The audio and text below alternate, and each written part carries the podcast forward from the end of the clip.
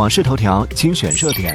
春节期间，澳门多个口岸刷新出入境人次记录。美国考虑为英特尔提供超过一百亿美元补贴。美国私企研发的月球着陆器奥德修斯发射升空。消息人士称，日本央行预计在未来几个月内结束负利率。马斯克凭 OpenAI 首个视频生成模型，人类认赌服输。